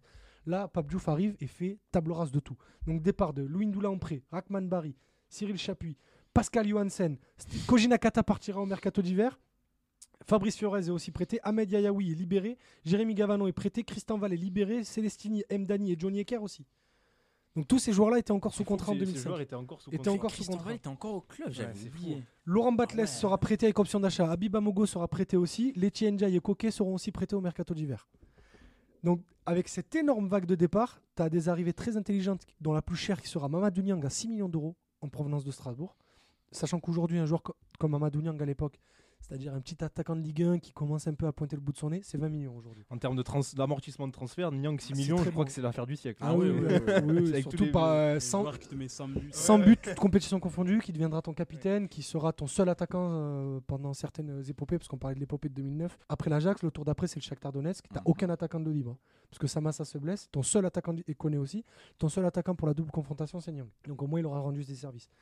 Tu achètes Lorik Sana pour 4 millions, Bostian César pour 2 millions, qui sera bon, un flop, mais bon, c'est toujours ça de tenter, parce que la semaine dernière, Amaès parlait, euh, disait que l'OM devrait tenter des coups. Là, des coups, il y en a, il y en a, que ça. Tout à pendant- fait. Mais Pendant toute la période Diouf, il n'y a que des coups Il y a tentés. Forcément des, des- Et il y a forcément des ratés, mais il y a surtout des réussites. Donc il y a Bostian Desar pour 4 millions, il y a le- il y a l'achat de Michael Pagis pour 1 million. Michael Pagis qui a été acheté pour 1 C'est un million. braquage. Donc il sera libéré derrière, hein. il ne sera pas revendu à Oui, Rennes, il mais sera en libéré. termes d'amortissement aussi. Mais euh, le mec reste un an et demi, il va marquer sa petite dizaine de buts en un an et demi en n'étant jamais vraiment titulaire indiscutable parce que le jeu allait beaucoup trop vite pour lui à l'époque, mais il a rendu de très très très gros services, surtout quand Young part à la canne. Derrière, Franck Ribéry est récupéré un peu à la Pape Gay dans un imbroglio juridique au, au Galatasaray. où tu sautes sur les opportunités Wilson Oruma et Sabri Lamouchi, gratuits, et qui viennent pas à des très gros salaires. Il y a- et après, il y a les euh, tentatives de coups, euh, Andrés Mendoza, Yannick Kennel, qui seront des échecs. La saison d'après 2006-2007, elle sera euh, bah, en balance euh, positive-négative en termes de transfert, ça plus que positif, parce qu'il n'y a pas beaucoup de départs à des, à des très gros prix, mais il y en aura beaucoup. Il y aura juste Peg- Peggy Louindoula pour 5 millions et Rudolf Cassel et Meite pour 2 millions. Sauf que derrière, tu vas vendre euh, Batles pour 800 000, euh, Lamouchi sera libéré avec son salaire, Mehdi Benassia sera prêté, Christian Jiménez sera vendu, Fabrice Fiorez sera prêté, Béjorgi sera prêté, Frédéric Dehu avec son gros salaire en 2004 sera aussi libéré, tout comme euh, Lisa Razou, et Demetrius Ferreira sera libéré pour euh, aller à 3. Donc tu as libéré beaucoup de salaires pour faire venir derrière des joueurs. Ronald Zubar pour 3 millions, qui était à l'époque international espoir, donc c'était l'affaire à faire, avec Caen qui vient de descendre en Ligue 2, donc tu récupères leur meilleur joueur, c'est tout à fait normal. On récupère Modeste Mbami pour 2 millions. On tente euh, Renato Civelli pour 1 million. euh, enfin, on lève son option d'achat pour 1,7 million. Et là, c'est là le gros coup de Pape Diouf, c'est qu'il arrive à avoir Djibril Cissé qui vient de revenir de se, casser la jambe avec un prêt payant d'un million d'euros avec une option d'achat à 8 millions. L'option d'achat sera levée dès le troisième match de Djibril Cissé en janvier. Et surtout, c'est là les deux, les deux gros coups que je voulais parler. Donc le premier coup Djibril Cissé, mais surtout la chapelle Sixtine de Pape Diouf, faire venir Mathieu Valbuena pour 600 000 euros de Libon de Saint-Seurin. Mathieu Valbuena qui, ne jouera, qui, ne titula- qui sera titulaire pardon, que pour un seul match lors de sa première saison. C'était un match à domicile contre Nice. Il met deux passes décisives, on gagne 4-1. Derrière, retour en Ligue des Champions. Donc, parce que depuis tout à l'heure, on n'était pas en Ligue des Champions. Donc il arrive un peu à bricoler une équipe. Mm. On retourne en Ligue des Champions. Ribéry est vendu au Bayern de Munich pour 30 millions. Toifilou Maolida part à la JOCR pour 5 millions. Habib Bey part à Newcastle pour 3 millions. Pagis est libéré. Christian Jiménez est vendu 2 millions. Alain Cantarey est vendu 500 000. Mehdi Benassia est vendu 200 000 euros à Lorient. Et derrière, là, euh, on achète beaucoup de joueurs avec Djibril Cissé, donc l'option d'achat est levée. Karim Ziani qui, arrive pour 8 millions. Gaël Gaël Givet pour 5. Benoît Chéroux pour 5. Benoît Chéroux a été échangé par, avec toi, Phil Maoulida, pour une balance de 2 millions d'euros. C'est- avec le recul, est-ce que c'est- avec le c'est. recul, c'est c'est- un autre- c'est c'est incroyable. Bonne affaire, oui. Charles Caboret est récupéré à Libourne Saint-Seurin pour 600 000 euros au mercato d'hiver. L'autre très gros coup de Pape Diouf, Steve Mandanda récupéré pour un prépayant de 300 000 euros avec une option d'achat à 3 millions d'euros. Le gardien En effet. titulaire des espoirs. Donc Qui aujourd'hui, devient le, le joueur le plus capé de ton Oui. histoire. donc un- le gardien titulaire des espoirs qui est acheté pour 3 millions d'euros à l'époque. Aujourd'hui, Gauthier Larsonneur, c'est combien? Ah bah c'est minimum. euh, ouais, on va Ouais, taper dans les 10, 10, 15, Voilà, 15, oui. 10-15, voilà. Et Alban Lafont aussi. Donc, Oui. euh, donc voilà, quand on voit l'inflation des transferts. C'était il y a à peine 10 ans. 10 ans. 15 ans. C'était il y a 10 c'est ans, ça. en 2008, Ouais, c'est et ça. il y a 12 ans. C'est les prix qui ont. Ah, c'est affolant. hein. Pape Diouf arrive à, à- sans Ligue des Champions à arriver avec des bilans financiers qui sont un peu plus excédents en termes d'achat par rapport à la vente. Donc excédent, ça veut dire qu'on dépense plus que ce qu'on gagne, tout en gardant avec des coûts, parce que tu n'as pas un effectif qui est très valorisé, donc il n'y a pas de grosses ventes à faire. Mais il tente des coûts. Il tente des coûts à 1 million, 2 millions, à 800 000, 500 000, des prêts avec option d'achat, il va chercher des joueurs libres. Il arrive à construire une équipe qui va aller chercher la Ligue des Champions. Et quand on est en Ligue des Champions, là, ça dépense un peu plus d'argent, mais tout en ayant une, une, une balance des transferts positive. Ça veut dire que tu vends plus que ce que tu n'achètes. Parce que Ribéry part en 2007 pour 30 millions, Nasri partira pour 25 millions à Arsenal l'année d'après. Et à partir de cet argent-là, on va faire le mercato derrière avec des joueurs de Ligue 1, avec des Karim Ziani, des Gaël Givet, des, euh, des Benoît Chéroux. Donc je voulais souligner du coup l'importance de Pape Diouf dans cette époque-là, parce qu'au-delà des coachs, parce qu'on on appelle ça euh, la période Guéret et Aimon, parce qu'on retient plus facilement les coachs, mais le vrai patron, le vrai chef de cette époque-là, et c'est pas parce qu'il est mort qu'on le dit, parce qu'on s'est rappelé de la, la grandeur de ce président depuis qu'il est mort. Mais Pape Diouf, les 5 ans qui passent à la tête du club, c'est masterclass sur masterclass à tous les mercatos. Parce que même s'il y a des échecs, on rigole beaucoup quand on parle des plus grands flops de l'histoire du club, on parle beaucoup de Mendoza et Jiménez. Ça arrive. Mais regardez ce qu'ils ont coûté. Mhm. Ils ont coûté 3 millions en tout. C'est c'est un, un- c'est un- un- un cinquième d'un Mitroglou, sans compter le salaire. Oui, oui, on est loin des catastrophes Donc, euh, industrielles euh, de ces euh, dernières saisons. Oui, c'est le jour et, la nuit. Et je parle même pas du projet Dortmund. Ah oui, bah ça. Ah, Et je parle même pas du projet pas Dortmund. On va parler de demain sur la Brune après. Mais voilà. Donc en gros, sur les 5 ans de la, de la période de Pape Diouf, et, et Amaïs l'a dit, c'est l'importance d'un président, pardon, d'un dirigeant qui a la même mise sur le mercato et surtout qui connaît le club. Pape Diouf connaissait les joueurs qui peuvent réussir, qui avaient la mentalité et le jeu pour réussir ici. Et ça a tout fait cet OM-là. C'est pourquoi moi, à l'époque, jeune adolescent qui grandit entre, euh, avec cet OM-là, j'arrivais très facilement à m'identifier à eux. Et surtout, c'est un OM d'exploit. Parce que le Lyon de Gérard Rouillet à l'époque, c'est en termes de domination. C'est en termes de domination très proche du PSG de Laurent Blanc parce que le, bon, le PSG d'aujourd'hui ils sont dominants mais pas, pas comme à l'époque. Le, le Lyon de Gérard Rouillet, il- personne ne pouvait les battre, surtout dans des, dans des dispositions de gros matchs. Ils ne perdaient jamais un match contre Saint-Etienne, contre Lille, qui est le Lille de Claude Puel euh, très fort à l'époque, et, con- et contre Paris. Sauf que contre l'OM, il y avait toujours la peur de pouvoir se faire avoir par un Nyang qui est fi- Nyang, était monstrueux. Nyang, ça. dans, Toujours, Nyang, on parle beaucoup des joueurs qui aujourd'hui se cachent dans les gros matchs. Nyang, dans les gros matchs, il avait, il avait les narines qui gonflaient, il était prêt à tout. J'adore cette image. Eh ouais, parce que tu vois ce que je veux dire, un, un mec qui respire beaucoup avant le match et qui, qui, est, qui est déterminé. Mais en tout cas, merci Idriss pour, euh, pour ce rappel. Euh, on, on salue la mémoire de Pape Diouf d'ailleurs, euh, le temps où était. Pape Diouf, euh, qui a fait tant de bien au club. Et tu parlais de ce, ma- de ce match face à Lyon. Euh, messieurs, pour conclure ce débat sur cette époque euh, qu'on a tous adoré, est-ce qu'il y a des matchs qui vous ont marqué, dont vous vous souvenez On a, on a, Amaïs a, a parlé de très belle manière de cette euh, double confrontation face à l'Ajax. Idriss, tu parlais de, ce- de ces matchs contre Lyon. Si tu veux, j'en ai deux. Qu'est-ce que, quel, quel match vous ont marqué dans, dans cette période Euh, On va te donner la parole après, tu as beaucoup parlé. gens après ils vont en avoir marre de, de vas-y, t'entendre. Azir, est-ce qu'il y a des moi, matchs j'en toi qui, parler. qui, qui t'ont, marqué là dans cette période dont tu te souviens comme ça euh, Le- directement? Le, match qui me vient en tête là en premier, c'est le match face à Strasbourg lors de la saison 2007-2008, le dernier match euh, du championnat qui 4-3. permet à l'OM, victoire 4-3 de l'OM, Mhm. et un match vraiment fou. Avec le maillot de- jacquard. hein. Ouais. Ouais. Exactement, c'est le dernier match de. Samir Nasri d'ailleurs à l'OM. Et c'est un match qui permet à l'Olympique de Marseille d'accrocher la troisième place et donc de se qualifier pour la Ligue des Champions. Et c'est vraiment un match qui. Niang, il prend un coup, il sort. Il sort, ouais, euh, il, se, il, se, il, se- il a, à la 9 minute, il y a un contact avec Kassar qui deviendra entraîneur des gardiens de l'OM. Ouais, exact. Et il y a un contact, les deux sortent. C'est plus de bois qui rentre pour, euh, pour Strasbourg et c'est Grandin qui rentre pour l'OM qui sortira de deux passes décisives. Exactement. Ah, et. Cissé qui met un penalty, biz- enfin, Oui, un penalty en deux temps, un peu il- bizarre. Plus de bois relance, dans relance sur sa tête, il met il a, une il marque a de le la tête. réflexe de mettre vraiment. Et Gamero, il est. c'est- Gamero c'est qui vraiment C'est un peu ses débuts. Complètement, en sa, Ligue 1, sa il- première saison. euh, donc euh, voilà, c'est un match qui me, qui me, qui me vient rapidement en tête. Amaïs, toi, t'as un match comme ça qui te revient de cette période euh Ah, je pensais qu'on allait expliquer un peu plus. Là, il y en a deux, j'ai pas préparé, Mm. mais bon, forcément, c'est le match euh, que, je, que tout le monde a retenu, je pense, euh, quand tu gagnes à Liverpool. Euh, alors que l'équipe est totalement à la ramasse. euh, Mm. C'est le premier match de premier Guéret. match de Ouais. On est à fait. 19ème de Ligue 1 à ce Il moment-là. lance Valbuena Il lance Valbuena. contre euh, bah, Liverpool de Steven Gerrard. Bah, qui etc. viennent d'être finalistes de Ligue des Champions Exactement. et qui Et- viennent de recruter Fernando Torres. Tout à fait. Et tu vas gagner chez eux à Anfield. Donc ça, c'est hum, plus qu'un exploit euh, au vu de l'état de l'OM à ce moment-là. Premier club français à gagner à Anfield. Mhm. Et l'autre match, mais euh, ça, c'était pas avec Guéret, c'était avant, c'est euh, la finale qu'on perd contre Sochaux en Coupe de France. Plus grand traumatisme de ma vie. Voilà. Euh, bah, moi aussi, bah, je, je n'ai pas de honte à dire que c'est le seul match où j'ai pleuré de tristesse. voilà, D'ailleurs, j'ai une petite question pour vous. Quelle est le- votre plus grande déception entre la finale perdue face au Paris Saint-Germain un an avant, donc en Sochaux. 2005 Ah oui, c'est Sochaux. Sochaux. Sochaux. Ah Sochaux, justement, parce qu'elle arrive après. remis, hein.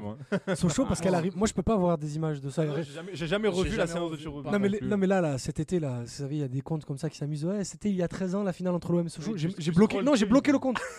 je l'en je l'en ai voulu, j'ai bloqué le compte. Non, parce que Paris, tu vois, c'est toujours particulier. Voilà, en plus, la, la finale se joue à Saint-Denis. Mais là, Sochaux, t'es t'es meilleur que. T'as le match en main. T'as le 15 match en main, tu les bats oui, 4 à ils 2 égalisent en- à la C'est fin ça, des 4 jours, deux semaines avant, tu leur mets une leçon de foot. On Non, perd mais 4-2, mais, c'est, mais on- il devrait y avoir 8-0 sur ce match-là. T'es Et, lar- largement meilleur qu'eux. Et puis la façon dont se déroule la séance de, tir au but. Avec, Et euh, et surtout ce qu'on a appris derrière de cette séance de tir au but. cache, euh, voilà, je vais pas citer son nom parce Franck que je le déteste. Mais voilà, non, non, c'est clairement une très grosse déception. Juste pour revenir, parce que je, je sais que c'est, ta chronique. C'est une séquence qui me tient à cœur. C'est ton débat. C'est ouais. pour expliquer- encore 5 minutes. C'est pour expliquer le contexte par rapport au match, que, que- au match référence d'Azir, ce OM Strasbourg 4-3. Il faut savoir qu'on. on- donc, du coup, en rapport à celui aussi d'Amaïs, le premier match de Guéret en octobre 2007, on est 19ème de Ligue 1. Guéret prend l'équipe en octobre 2007, on est 19ème. En C'était après Valenciennes, non? En octobre, on n'est pas à, 5 matchs de Ligue 1 déjà. Il y a déjà une bonne dizaine de journées qui sont passées. On est 19e. Le match d'Azir, c'est la même saison. On est à la 38e journée. On est 4e derrière Nancy et on se bat pour être 3e. Sachant que Nancy joue Rennes. Nancy euh, qui fait la meilleure saison de, sa- de- de leur, Avec de leur vie. euh, Kim. Kim, Youssouf Hadji, puis, puis- puis Grenier, Monsef Zerka. il y s'est avait- battu pour recruter. euh, Ouais. était, euh, Et C'est qui vrai. l'ont jamais eu. Et, et l'OM se bat avec Nancy qui fait une grosse saison avec Benjamin Gavanon aussi, le Marseillais qui était, euh, qui Il était à l'OM. les galettes à Kim d'ailleurs. Non, mais c'est- franchement, avec le recul, on rigole, on dit Nancy, de- mais il y avait une très très belle équipe. Il y avait une très très belle équipe à Nancy à l'époque qui fait du foot golf aujourd'hui. Mais bref, on revient au, au- au sujet. Du coup, Nancy qui, qui, euh, qui va à Rennes et qui, si Nancy, Rennes, euh, si Nancy, Nancy bat Rennes, tu peux gagner 9-0 face à Strasbourg. C'est Nancy qui va en Ligue des Champions. C'est vrai. Donc tu jouis de Rennes qui euh, joue le jeu, qui lâche pas le match et Grâce à Michael Pagis. Grâce à un but de Pagis. Exactement. et qui, qui donc tient Nancy en échec. Et toi, au Vélodrome, tu as juste à gagner Strasbourg qui est déjà condamné à la Ligue 2. Mais tu arrives à. à- C'est pour ça que c'est. On dit époque dorée, mais pas tellement. Parce que cette équipe-là arrivait à se mettre dans des Comment tu as problèmes. à trembler en fait Ouais. Mais parce que. Ça et le- être une formalité. Oh, Mais à aucun moment tu mènes par deux buts même, d'écart. euh, À aucun moment tu mènes par deux buts d'écart. C'est le dernier match de Nasri. T'es au Vélodrome. T'as fait une excellente saison. T'as battu Lyon, PSG, Saint-Etienne au Vélodrome toute la saison. T'as été imprenable à la maison. Et t'arrives quand même à, à me- à mener un 0. Allez, on revient à partout. 2-1, but de Cissé. On revient à 2-2. Nasri qui t'envoie cette reprise de volet pied gauche sans première intention. 3-2, tu arrives à 3-2 à la mi-temps. Eh ben non, 3-3. Il faut quand même que tu arrives à avoir le moyen de devoir gagner ce match dans les 10 dernières minutes avec Chérou qui lance parfaitement Cissé. Et Cissé qui explose la cage parce que bon, Cissé c'était pas Pagis. hein. Lui, la finesse, c'était pas Non, son c'était délire. pas- Donc là, il arrive dans- devant le but, face à face, face à puits de bois. Il a explosé la cage. On gagne 4-3. Et au bout du bout du bout, à l'époque, il n'y avait pas d'iPhone. Donc il fallait attendre le coup de sifflet final pour que Dédé Fournel annonce les résultats du jour. Et s'il annonce pas en premier Nancy un partout face à Rennes, eh ben, à l'époque, on savait pas. Ouais. On savait pas ce qui se passait, nous, au stade de la route de Lorient. Donc euh, au Vélodrome, on est- moi j'avais 12 ans, j'étais en train de dire à mon père, mais il se passe quoi? Et on savait pas. Donc ouais, ce match-là, il est incroyable. Eh ben merci, merci pour. Euh, on t'a senti passionné. hein, Ah ouais, moi- moi- attendais pas moins. hein. Très franchement, moi, c'est ma période préférée. Là. De 2005 à 2009, euh, la période Jean Fernandez, Albert Raymond et Guéret, je pense que j'aurais jamais vécu autant les, les saisons qu'à l'époque. En tout cas, sur Twitter aussi, sur le hashtag passe ton ballon, euh, on remercie 13, un nouveau sondage de 13, qualificacité quand même, c'est fou ça. Il nous a fait un sondage, êtes-vous nostalgique de l'époque Eric Garrett Si vous êtes 74% à répondre oui, il- c'est bien la preuve que cette époque a marqué beaucoup de monde. il faisait, il travaillait les célébrations de but à l'entraînement. C'est vrai que euh, l'image qui était marquante, c'est tous les joueurs quand ils marquaient, Mhm. ils allaient Exactement. courir dans les bras de, des Taïwo notamment. Et on a Cisco aussi, euh, qu'on salue encore, qui euh, au hashtag, sur le hashtag passe ton ballon, ça, ça va pas trop, trop te plaire, Idriss. Il dit Gareth le aimant belge. Mais il dit aussi, il- c'était pas une période dorée, j'ai beaucoup plus kiffé les deux ans en deuxième division. Ça, c'est vraiment pour les puristes. euh. Ça, c'est pour les anciens, mais c'est vrai que quand Mais c'est une période aussi dont on a entendu beaucoup entraînant, parler. entraînant beaucoup dans les locales de supporters, parce que je suis passé par les Winners et la MTP, c'est vrai qu'ils sont unanimes. La meilleure période de l'histoire du club en tant que supporter, C'était cette c'était période. c'était pas la Ligue des Champions, c'était pas Guéret, c'était les deux ans de deuxième division. Envoyez-nous vos souvenirs sur le hashtag passe ton ballon. On va marquer une euh, dernière page euh, musicale et ensuite bah, on se retrouve pour le petit jeu, le petit jeu du Jean-Claude Darcheville. Je, crois que c'est Amaïs qui a Ah oui, oui, les, je- les joueurs. je suis Voilà, déjà pour les en 10 place. dernières minutes, on va jouer ensemble. Allez, on se retrouve tout de suite après la pause. De retour sur RK13.fr, la radio 100% marseillaise. On rigole parce qu'on parlait de la grande époque d'OMTV euh, dans cette émission. Euh, N'hésitez pas, donnez-nous vos souvenirs de, Ouais. de- d'OMTV OMTV. sur le hashtag passe ton ballon. Qui rediffusé Euh, des matchs des années 80. Eh 90. oui, oui, les matchs de, de l'époque de deuxième ça, division. non, Oui, on en parlera peut-être un jour. je on en peux parlera vous- un jour. euh, Je peux vous avoir quelqu'un si vous voulez qu'on peut en parler. un jour. Ju- Juste une petite parenthèse, on revient sur PSG-OM. Il y a la compo du PSG de ce soir qui vient de sortir. Il y a quelques surprises, donc je vous la donne. Donc c'est eff- effectivement Boulka dans les cages. Une défense à 4, Bernat, Kurzawa dans l'axe avec Ah Kimpembe vache. et, et Thilo Kerrer à droite. Un milieu, celui qu'on a annoncé, Gay Verratti Herrera. Et devant, on a Sarabia à droite, Caïs Ruiz, le petit jeune titulaire à gauche. ouais, et Kalimundo en attaque. Ah Donc ouais, c'est une mieux que composition Draxler. euh, très très très remanié. Et sur le banc, euh, honnêtement, il y a des joueurs. Alors il y a, il y a Diallo, il y a Michel Baker, il y a Colin Dagba. Mais on a des Pembele, Fadiga, on a Xavi Simons, le petit jeune là, avec les bouclettes.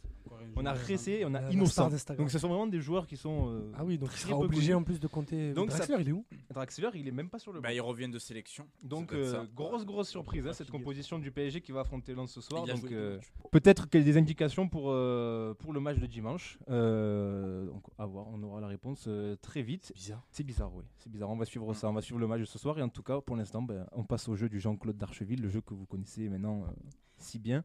Un petit rappel des règles, Idriss, parce que je sais que tu, tu expliques très bien ce jeu. Alors, euh, donc du coup là aujourd'hui c'est Amaïs qui va penser à un joueur et on va devoir poser des questions euh, seulement répondables par oui ou par non. Répondable. C'est Je suis un même pas si français. que- Jouer hein, les règles du jeu, il Voilà. des jeux, fait des mots. Sur le hashtag passe ton ballon, dès que vous avez une idée, vous balancez et le premier qui trouve, Donc, on le citera à l'antenne. On devra poser des questions, il ne pourra répondre que par oui ou par non, Ouais. sachant qu'il y a des questions interdites. On ne peut pas demander euh, est-ce qu'il a joué dans tel club. On peut, on peut demander est-ce qu'il a joué en Ligue 1 par exemple. On peut pas demander est-ce qu'il a joué à l'OM. Ah, faut rester vague. On peut pas demander est-ce qu'il a gagné la Coupe du Monde 98. On peut juste demander est-ce qu'il a déjà gagné la Coupe du Monde ou est-ce qu'il a déjà gagné un trophée international. On peut pas dire donc euh, tous les déclinaisons possibles. Est-ce qu'il a gagné avec des champions en 2005, tout ça, tout ça. Donc voilà, en fait, il faut vraiment poser des questions, questions très vagues. précises, mais pas trop. Voilà. Et on a 5 minutes. Allons-y. Allez, je vous c'est écoute. parti. Ah, Idriss, bah, vas-y. euh. Actif. Non. Est-il retraité depuis euh, allez, euh, 2005, 2015 Euh, oui. Joueur offensif? Euh, euh, européen. Euh, A-t-il joué en Ligue 1 Tout à fait. Europe de l'Ouest? Pas du tout. International? Euh, de l'Ouest, pardon. Euh, oui, oui. International. Non. A-t-il Non, non. joué dans le sud de la France Là on est sur de la bonne vieille Ligue 1. là. Latin. Euh, oui. Qu'est-ce que tu, as, tu appelles latin Je pense Italie, pour- France, Portugal, euh, Espagne, Italie. Portugal, Espagne, oui, oui. oui. Oui, Donc oui. c'est pas nordique. Euh, est-ce qu'il a déjà remporté la Ligue 1 Est-ce qu'il a joué dans plusieurs clubs en Ligue 1 Non. International? Est-ce qu'il a joué que dans un seul club de Ligue 1 Est-ce qu'il a joué dans l'un des cinq grands championnats européens autre, outre autre que la France? Euh, oui. Est-ce qu'il a fait plus de 5 clubs dans sa carrière? Hors, hors euh, club de ses débuts et club euh, exotique euh, à la fin. 1, 2, 3, 4, 5. Oui, oui. Euh, ah, hors club exotique, ça te compliqué, mais on va dire, allez, oui. oui. Ouais, 4-5. Tout à tout à l'heure, tu as posé la question est-ce qu'il est du sud de la France? Est-ce qu'il c'est a joué dans le sud de la France? Mm. Et Je me rappelle Euh, il a joué Oui, dans le sud de la Il a France. joué dans oui. le sud de la France. Donc c'est un homme d'un Est-ce qu'il a fait l'objet de gros transferts euh, vers l'étranger euh, Euh, non, là, je suis sur sa fiche transfert Marx. euh, il a valu 1 million d'euros à un moment donné dans un transfert. Est-ce que c'est un joueur offensif? Est-ce que c'est un beau joueur? C'est un bon joueur euh, Oh, C'était pas un crack. C'est Amaïs qui a choisi le joueur, à ton avis. Je voulais en avoir le cornet. C'est représentatif de la personne. Est-ce hein. qu'il a joué euh, dans l'ouest la France? Non, pas de. Écoute pas, il a fait qu'un de- seul club. encore. Un seul club Ah ouais, dans le sud de la France. Est-ce qu'il a joué dans des grands clubs européens Un club. Hors dans que celui. euh. Euh, Des bons clubs européens, pas des gros clubs européens, non. Est-ce que c'est un joueur qui a, fait, qui a déjà fait une saison à plus de 10 buts? Non, je crois pas. J'ai pas. Ouais, non, vu ses, ses stats en carrière, non. Je dirais que non. Et j'ai personne. Ouais, je sèche complètement. Euh. Est-ce qu'il a joué une compétition euh, Je sais pas si j'ai répondu à ça. euh, L'Euro ou la Coupe du Monde Non, il est pas euh, international. Ah, il est pas international. international, non, non. Est-ce qu'il Ah a déjà, qu'il a déjà joué la Ligue des Champions avec son club, avec un de ses clubs Ou est-ce qu'on est sur des clubs de seconde zone type type Alors, il a joué l'Europa League, il a joué 7 matchs D'accord. pour 2 buts marqués. Voilà, je transmis une, une question de Cisco sur Passe ton ballon. Est-ce qu'il est tombé dans le coma Je, je crois pas, je crois pas, je crois pas. On le laisse plus jamais choisir. Ah euh, c'est- avec, avec le club français qu'il a joué l'Europa League Ou il a fait la Coupe d'Europe? Euh, non, je crois pas, je vérifie. Donc il a pas joué à l'OM, sinon il le saurait. Est-ce que c'est un joueur euh, de derrière les fagots Est-ce que c'est un joueur un peu, un peu plus euh, que l'on connaît, pardon? Oui, un joueur que vous connaissez et qui a été cité tout à l'heure dans l'émission. Oh là là. Voilà, vu qu'on est à 2 minutes de la fin, je Ah préfère. donc il a euh, joué à l'OM. Oui. Donc il a joué à l'OM. Oui. Donc il a joué à l'OM dans la période Guéret. Avant. Avant. Euh, Bah donc euh, Sivelli non, il est Non, européen. joueur offensif. offensif. Européen. Joueur offensif. Euh, joueur offensif qui n'a connu donc que l'OM, euh, qui a joué dans un autre championnat. Coquet Eh oui, Voilà, oui, c'est moi. C'était ma question d'après. Sergio Contreras Pardo Coquet. C'était ma narcotrafiquant aujourd'hui, je Ouais. crois. non Ouais, c'est- c'est c'est ça. Là, il a bien appris à Marseille. hein. Et Coquet, donc je vous fais sa carrière Malaga, Marseille, euh, Sporting Club Portugal, Aris Salonique, Ouais. Houston On aux le l'Aris. Rayo Vallecano, le FK Bakou en Azerbaïdjan, le Jan Regensburg en Allemagne, ça doit être une des trois, une des quatre, Blooming en Bolivie, Northeast United en Inde, Veria puis Laris Salonique en Grèce et ensuite fin de carrière et donc avec Et ses là, déboires dans comme, la euh, pointe Quand je de pense la- à l'équipe, euh, je pense à sa remise exceptionnelle qu'il fait à Laurent Batles face au Paris Saint-Germain. Merci. Oui, c'est vrai. Vrai. Non, a ça qui frappe pour but Lucas. contre Saint-Etienne. but Ouais. la dernière seconde. On rappelle qu'il est Oui. maintenant l'attaquant de pointe de l'équipe de la prison d'Alcatraz. On salue s'il nous écoute. Il a choisi notre carrière. hein. Avec, avec Ronaldinho. Avec Ronaldinho. Belle paire d'attaques. Ah un peu déséquilibré, mais. Bah écoutez, merci, merci à Maïs pour ce petit jeu. Euh, Ouais. C'est l'heure de nous quitter, mais on se retrouve Ouais, jeudi déjà. prochain euh, pour de nouveaux débats. On parlera peut-être d'OMTV vu qu'on en a parlé hors antenne et que ça nous a beaucoup fait rire. Euh, ça peut être une idée je, sympa. me, je me charge de l'inviter si ça vous dérange. Eh ben, écoutez, on va essayer d'organiser ça. Merci pour tous vos messages sur le hashtag Passe ton ballon. Euh, on espère que ça vous a plu. Nous, on a pris autant de plaisir que la semaine dernière et on se retrouve euh, jeudi prochain. Donc euh, voilà, très bon week-end. Allez l'OM pour dimanche. On espère avoir le sourire jeudi prochain. Salut à tous. Allez, au revoir. Salut. Au revoir.